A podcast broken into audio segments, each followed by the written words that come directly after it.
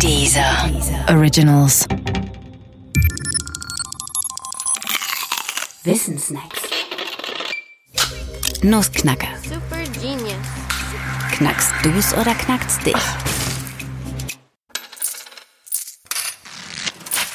Geldvernichtung durch Trinkgeld? Ein Klassiker unter den Rätseln geht so. Drei Gäste speisen in ihrem Lieblingsrestaurant. Zusammen müssen sie 30 Euro bezahlen. Jeder von ihnen gibt einen Zehner an den Kellner.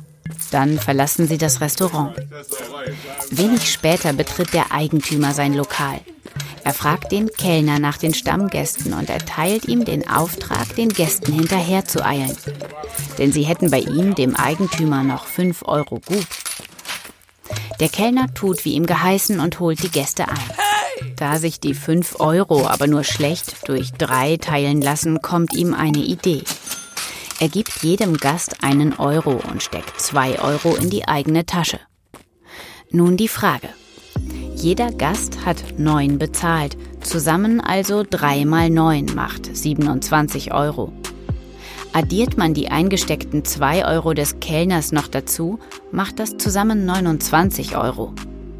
Am Anfang haben die Gäste aber 30 Euro bezahlt. Wo ist der fehlende Euro? Wenn du selbst noch länger drüber grübeln willst, dann schalte jetzt ab. Denn gleich kommt die Lösung.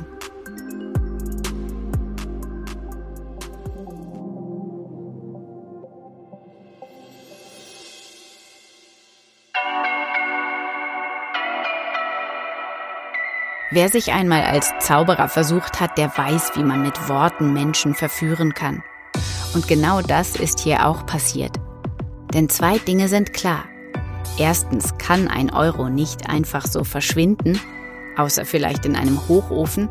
Und zweitens sind 3 mal 9 27.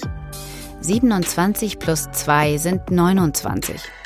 Und das ist einer weniger als 30. Die Rechnung stimmt also und der Euro kann nicht weg sein. Wo liegt denn dann der Trick? Der liegt in der Aufforderung im Rätsel, 2 Euro zu 27 Euro zu addieren.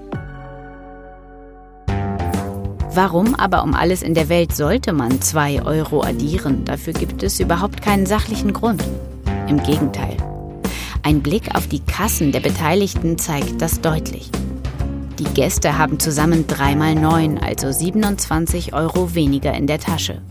Der Kellner hat 2 Euro mehr. Und der Wirt? Nun, von seinen ursprünglich 30 Euro Einnahmen hat er 5 zurückgegeben, also hat er insgesamt 25 Euro mehr. Es ist demnach alles in Ordnung. Die Gäste haben effektiv 27 Euro bezahlt, von denen 25 an den Wirt und 2 an den Kellner gingen. Die 2 Euro, die der Kellner behalten hat, hätte man sachlich also nicht addieren dürfen, sondern subtrahieren müssen.